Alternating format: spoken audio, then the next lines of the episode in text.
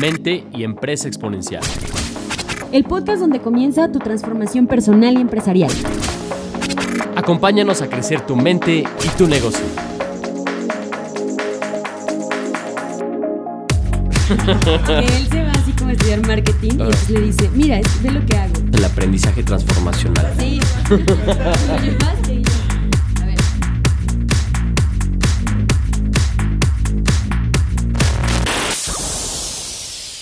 Capital Emprendedor y nuestro podcast número 17. Te saluda Laura Cortés. Mi nombre es Alejandro Valdés y estamos honrados de que nos brinden su confianza y nos sigan escuchando. Nosotros en Capital Emprendedor, nuestro objetivo es ayudar a los directores generales, a los empresarios a que puedan crecer su negocio, profesionalizarlo y multiplicar su libertad. Así que cada capítulo es una oportunidad para que puedas trabajar en estas habilidades que te permitan eh, disfrutar tu negocio, disfrutar la posición de un verdadero director general al frente de este sueño que probablemente es tu empresa, tu emprendimiento. Y el tema de hoy, hablando de un tema súper importante que es el marketing. Así es. Eh, vamos a hablarles de tres estrategias para crear una estrategia de marketing ganadoras. Incluso Bern Harris, autor de un gran libro que se llama Scaling Up, tiene una frase muy importante que dice, una de las principales barreras para poder escalar una empresa es la carencia de marketing efectivo. ¿Qué piensas, Lau? Pues es muy común, creo que eh, normalmente creemos que el departamento de marketing, justo eso, tiene que ser un departamento que eventualmente tiene que llegar. Creo que siempre nos enfocamos en otras áreas, pero no nos damos cuenta que la parte del marketing es una parte sumamente estratégica, sumamente importante, que tiene que estar dentro de las bases y los fundamentos de hacer negocio. Así es, la fíjate que muchos primero lo confunden con ventas, ¿no? Ah, sí, ya tengo mi vendedor. No, no, o sea, una cosa es ventas y otra cosa es marketing, ¿no? La diferencia es que ventas cierra, marketing lo que hace es que te haga posible sentarte con la persona adecuada con la cual vas a cerrar. O sea, marketing atrae, ¿no? Y hay, hoy, hay otras empresas que confunden al departamento de marketing con el tema de diseño. Ah, sí, ya tengo mi mercadólogo. ¿Y qué hace? No, pues se la pasa haciendo mis diseños, mis folletos, mis imágenes para redes sociales. La verdad es que no es marketing, más bien es diseño. Y ese es uno de los grandes temas. Así es, y por eso nuestra recomendación es que puedas tenerlo como un foco importante, tú como director de, de, este negocio, como algo importante en donde puedas entender cuáles son las cuestiones importantes, estratégicas, prioritarias de esta área de marketing, para que entonces sí, quizá puedas delegarlo a alguna agencia, a algún departamento, pero es vital que en esta formulación de la estrategia de tu negocio consideres la parte del marketing. Así es, por eso el director general, bueno, debe de tener siempre foco en marketing y un punto importante es que el objetivo de la mercadotecnia es que los clientes prefieran a tu empresa y puedas conquistar mercado. Eso es, esa es como la, la definición de, lo que realmente debe hacer el marketing. Y bueno, esta área es tan grande que muchos de ustedes se preguntarán, entonces, ¿qué sí es el marketing? Bueno, les vamos a comentar las principales funciones de esta área que tienen que ver con, uno, entender el mercado. Así es, o sea, entender bien quién es tu cliente, eh, cuáles son la, tu propuesta de valor, qué le vendes, ¿no? Los famosos, eh, las cuatro P's, ¿no? Que es precio, producto, plaza y promoción. El segundo es que puedas crear un, posicionamiento de tu marca, es decir, que tu marca sea relevante en diferentes entornos, en diferentes mercados y que la gente simplemente al verla pueda reconocerla y sepa cómo interactuar con tu marca. Lo que le llaman los eh, mercadólogos el top of mind, ¿no? Que cuando mm. pienses en alguna eh, opción, pues por ejemplo, quieres comprarte un automóvil, lo primero que llega a tu mente pues sea la marca que tú quieras posicionar. Correcto. El tercero es que eh, puedas generar prospectos, ¿no? Es decir, que puedas hacer que más gente pueda estar interesada en tus productos, en tus servicios. Y finalmente, el incrementar el valor de una marca. ¿no? Una función fundamental es que también se pueda convertir en un activo, quizá en un activo intangible, que eventualmente le dé un valor importante a tu empresa. Así es, el, valor de la marca depende justamente del buen marketing. Un ejemplo es la marca Nike, de zapatos, de tenis y de playeras deportivas, ropa deportiva. Justamente ellos lo que hacen es, es, marketing y su marca vale mucho porque está tan bien posicionada por el buen marketing que han hecho que eso incrementa el valor. Claro. Y fíjate, si todavía no te ha quedado claro, creo que esta frase a mí me encanta. Joe Polish dice que la manera de diferenciar lo que es ventas de marketing, dice ventas es todo aquello que haces cuando estás al teléfono o cara a cara con un prospecto. Estamos de acuerdo. Pero marketing es todo lo que haces antes para poder estar en el teléfono o cara a cara con ese prospecto. Exacto. O sea, el marketing tiene una función como de atraer. Pero para poder atraer los prospectos, primero tienes que entenderlos y diseñar una estrategia viable. Entonces, bueno, dicho esto, otra vez te decimos, hay que clavarse en el tema del marketing, la mercadotecnia, que sea algo fundamental que tengas dentro de tus estrategias de negocio y que lo veas como una parte fundamental para entender muy bien quién es ese cliente que estás atendiendo, quién es ese mercado y entonces sí poder idear un futuro, un crecimiento de un negocio. Por eso el marketing va muy ligado, Lau, no sé qué piensas, de la estrategia del negocio. O sea, cuando hablamos de que el director tiene que ser más estratégico, pues justamente también tiene que ver con, con pensar más en función del marketing, porque el marketing se enfoca en entender las necesidades, los deseos de tus clientes en el presente, pero también en el futuro, es decir, ir moviéndote, ir pensando hacia dónde va el mercado, qué nuevas tendencias hay, y entonces mover mi organización para poder mantener esta continuidad de negocio. Así es, y como lo prometí desde deuda, te dijimos que te íbamos a compartir tres pasos para que puedas crear una estrategia de marketing ganadora. Así que vamos, si te parece, Ale, uno por uno de estos pasos. Muy bien, empecemos. El primer paso es lograr generar prospectos. Dentro del marketing, la primera cosa que debes de hacer es que tu marketing permita generar más prospectos. Y bueno, esto es lograr que muchas personas puedan conocerte o interesarse por tus productos y tus servicios. Así es. Un ejemplo de, alguien que lo hacía muy bien era Steve Jobs. Steve Jobs no era un gran técnico, no era una persona que manejaba mucho el tema tecnológico, pero sí era un genio de la mercadotecnia. ¿Qué hacía él? Él construía marca, él posicionaba sus productos y justamente hacía que la gente a través de sus mensajes, de su forma de comunicarse, pues estuviera atraída, ¿no? De lo que es eh, lo que era Apple y lo que es Apple. Así que por eso el paso uno es lograr prospectos. Algunos puntos claves de este paso. El primero es que tienes que entender tu nicho de mercado. Es decir, ¿quién es ese cliente ideal? ¿no? Esa persona a la cual eh, te gusta, te apasiona atender y sobre todo este cliente que valora lo que haces por él a través de tus productos y tus servicios. El tipo de clientes a los que va dirigido tu producto y tu servicio es fundamental que lo tengas claro para que entonces puedas entender muy bien de qué manera le vas a hacer llegar esta propuesta. No podemos servirles a todos. El que crea que nuestro producto o servicio va para todos está en un grave error. De hecho, no sé, Lau, si te acuerdas de nuestro lema de la, prueba, del, espejo. que eso nos pasó a nosotros cuando empezamos nuestro negocio. Eh, decías, ¿quién es tu cliente? Y, la prueba es que le pones un, espejo abajo de la nariz y si respira, pues es un prospecto. Entonces le tratas de vender a todos. Grave error. Entre más claro tengas quién es tu cliente. Y aquí un tip. Normalmente tu cliente ideal va muy alineado con tus propios valores, con tus propios intereses. Entonces ahí es cuando haces un muy buen match. Así es, entonces tómate el tiempo para definir quién es ese cliente y no solamente cuestiones demográficas o sociales, sino también habla acerca de sus hobbies, habla acerca de cuáles son sus principales características, sus intereses, sus retos, sus objetivos. Hacer una muy buena radiografía del cliente te va a permitir también saber de qué manera puedes abordarlo. Y así, bueno, nuestra segunda recomendación es que puedas identificar y crear un mensaje para tu nicho de mercado, ya que lo tienes definido este cliente, más bien identifica cuáles son esos diferentes y ese mensaje que le vas a comunicar en cuanto a eh, qué es aquello que haces por, por este cliente. Así es, por ejemplo, una gran estrategia es, es Domino's Pizza.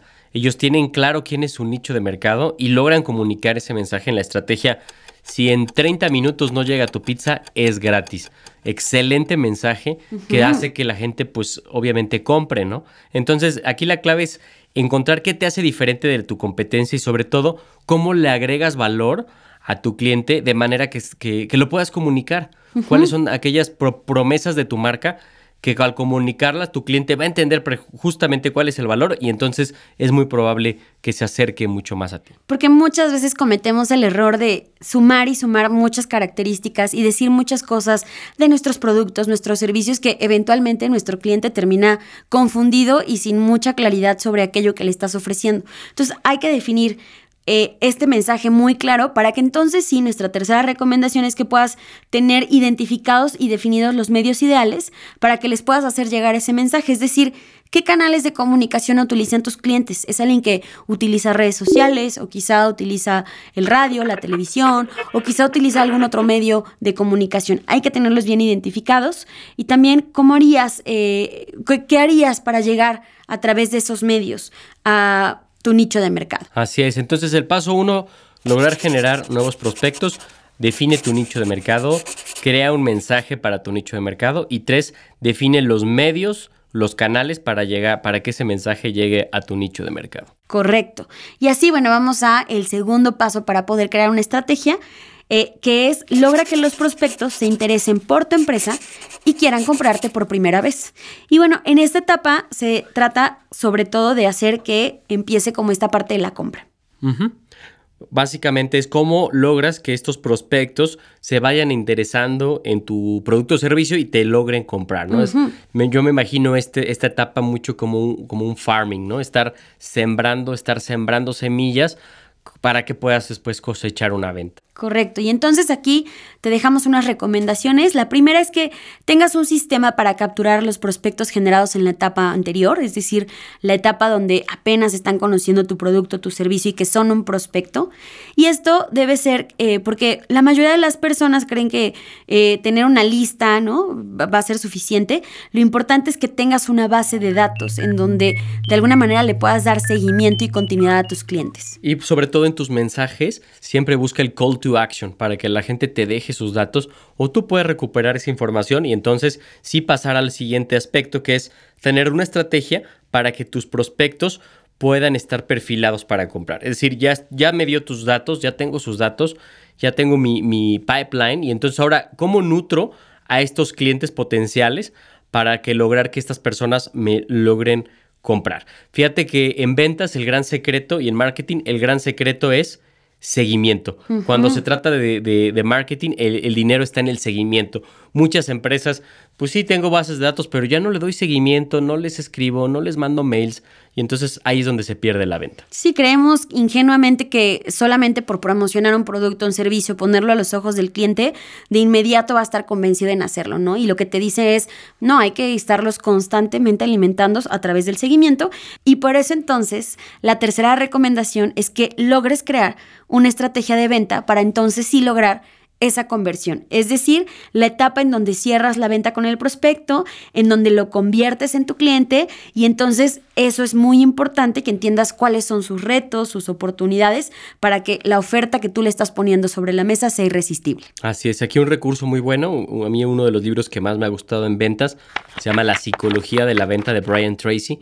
Te puede llevar de la mano en el paso a paso de cómo crear este proceso de venta, pero ojo, este proceso es para lograr el cierre no es para las etapas anteriores, que ahí es donde nos confundimos, marketing y ventas. Aquí es donde está la delgada línea entre marketing y ventas.